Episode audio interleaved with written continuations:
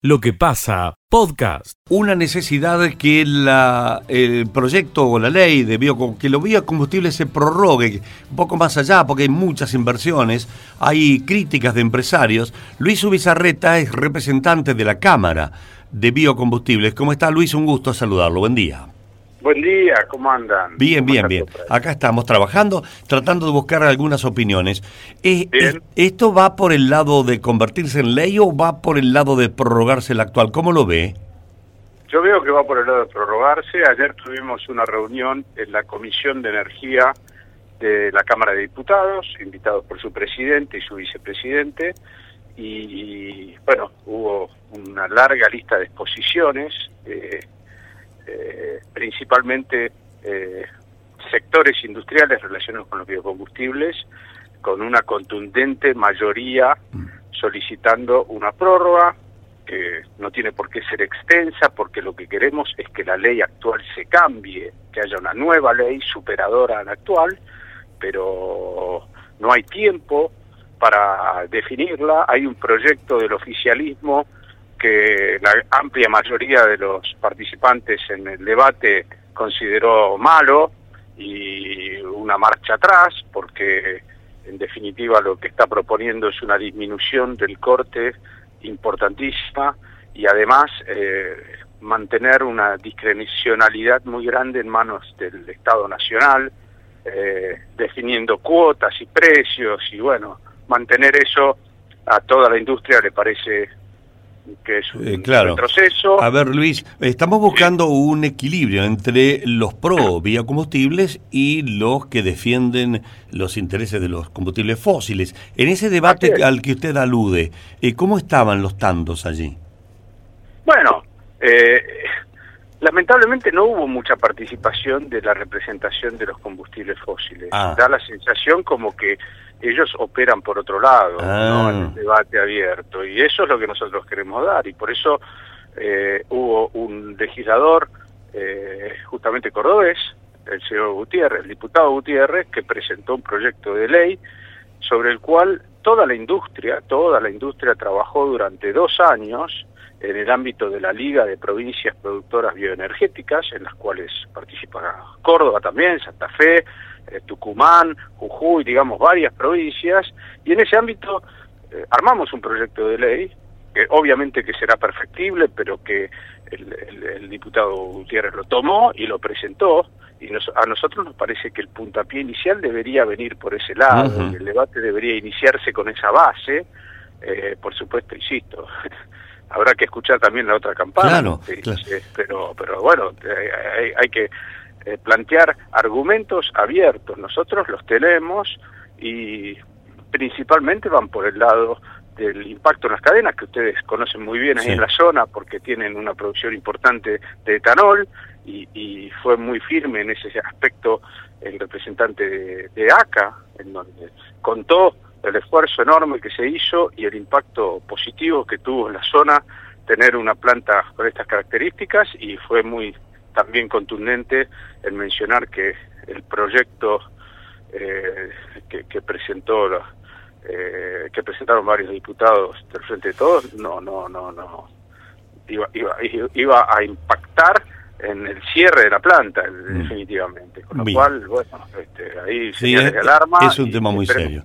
Déjenos quedarnos, Luis, con el concepto auspicioso suyo al comenzar la conversación, de que nosotros creemos que vamos por la prórroga de la ley, quedémonos con eso, por lo menos con eso, ¿no?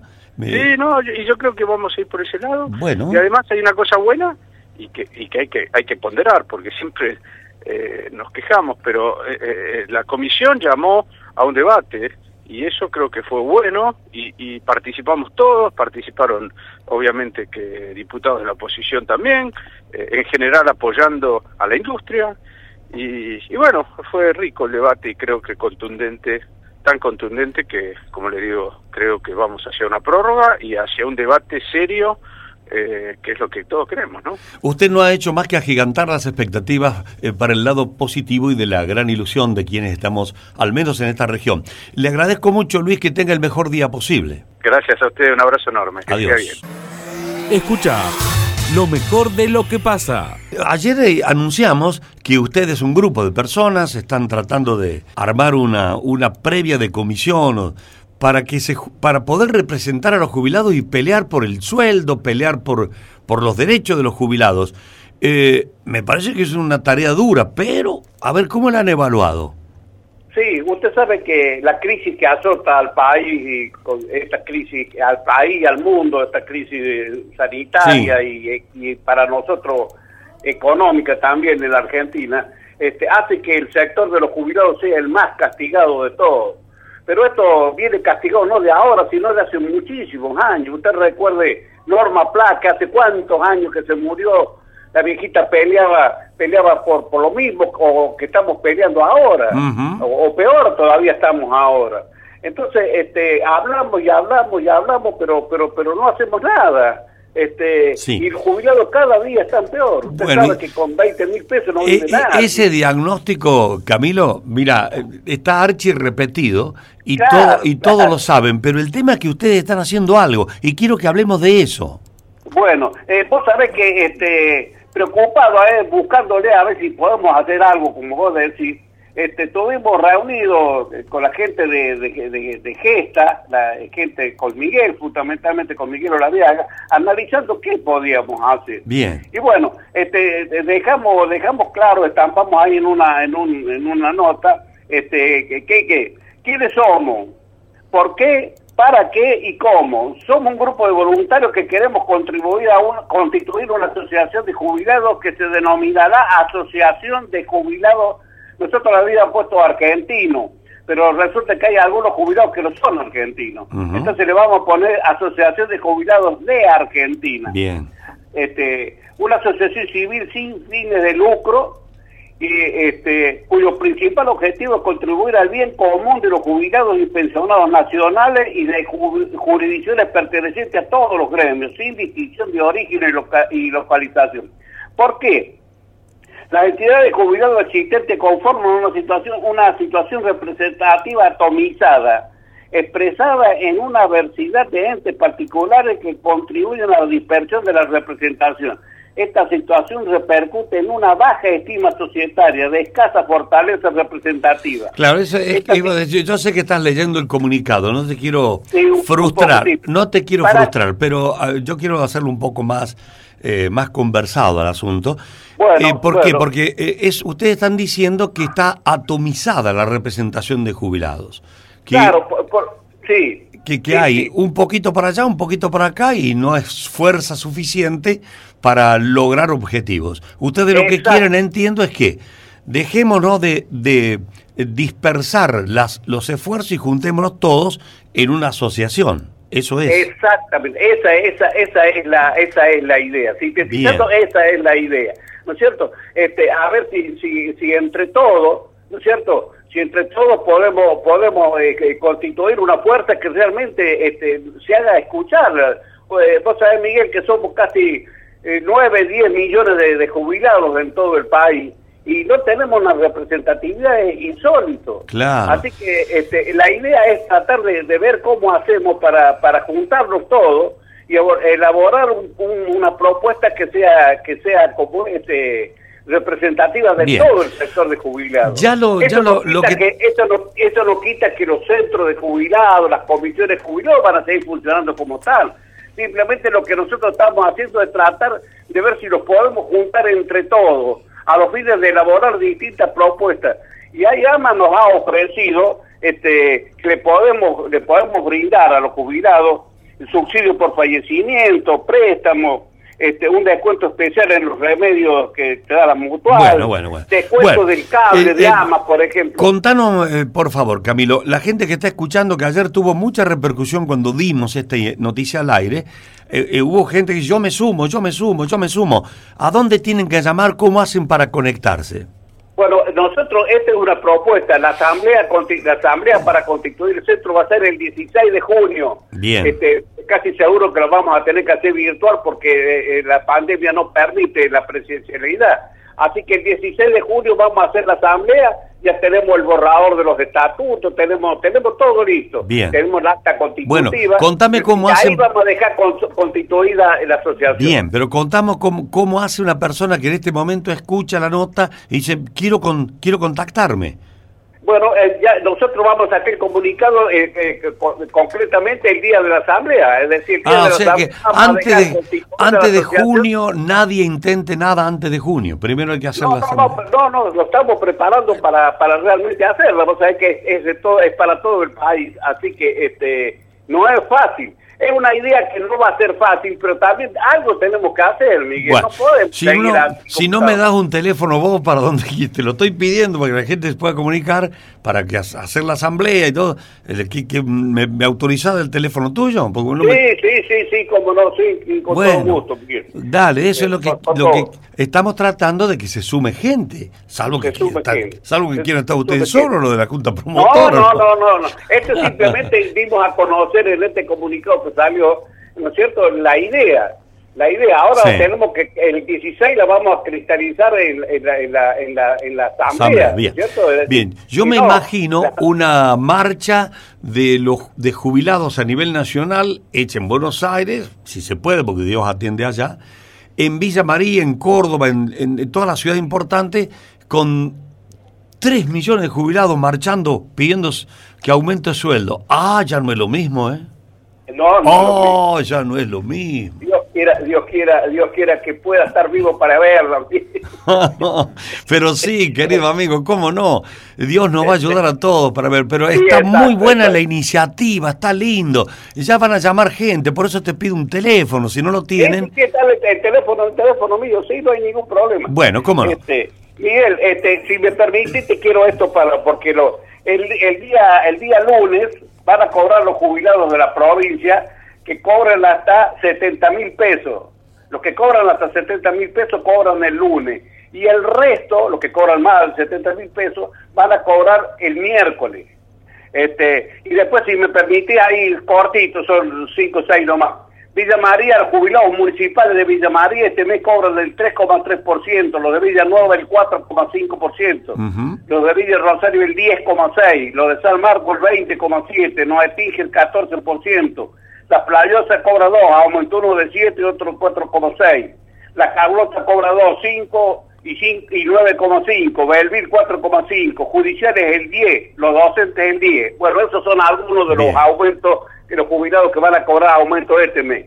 Bueno, es este, útil, la información.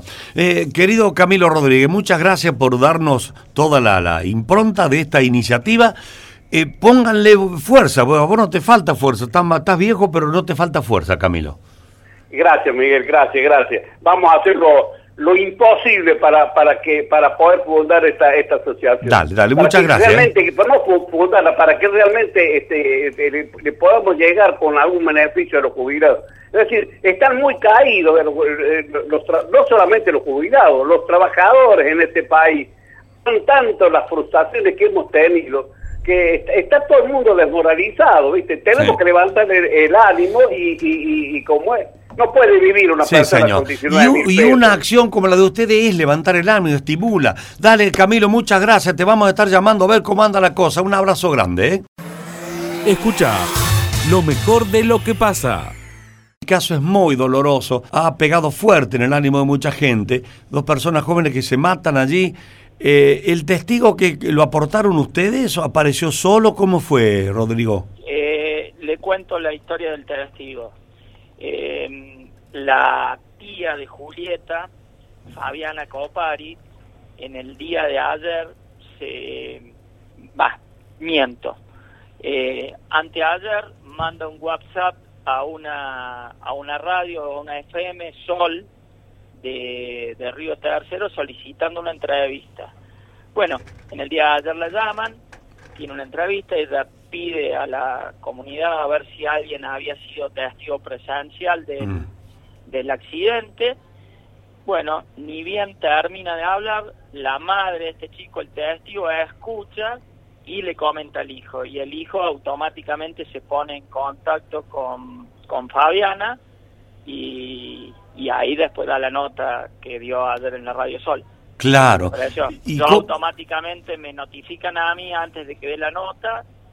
Yo llamo a la Fiscalía de Río Tercero, soy atendido por la doctora Becerra, que es la secretaria, me certifica el llamado, paso todos los datos del testigo y después mando un escrito vía mail y ahí después automáticamente lo llaman, lo citan y le tomaron declaración.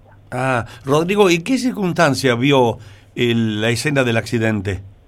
Vio todo el accidente, todo completo, como él lo relata así en, el, en ese video que está circulando, él, manifiesta de que tenía una camioneta atrás que lo venía siguiendo y que lo quería pasar y no podía pasar porque había mucho tránsito y que el momento que lo está pasando, que lo pasa la moto, eh, ahí por el espejo retrovisor ve cuando, cuando le impacta la camioneta.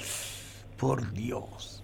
O sea que, el claro, la moto venía de frente al testigo, claro, en sentido contrario. Moto iba en sentido eh, Río Tercero, Tancache. Bien.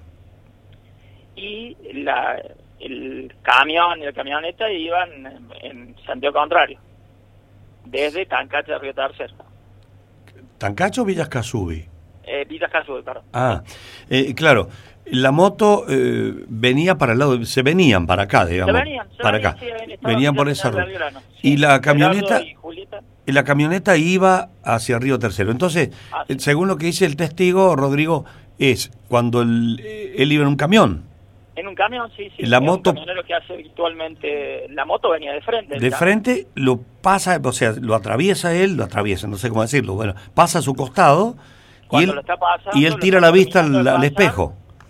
Claro, cuando lo está terminando de pasar la moto, ahí ve que se abre la camioneta y. Y se produce el desastre, la fatalidad.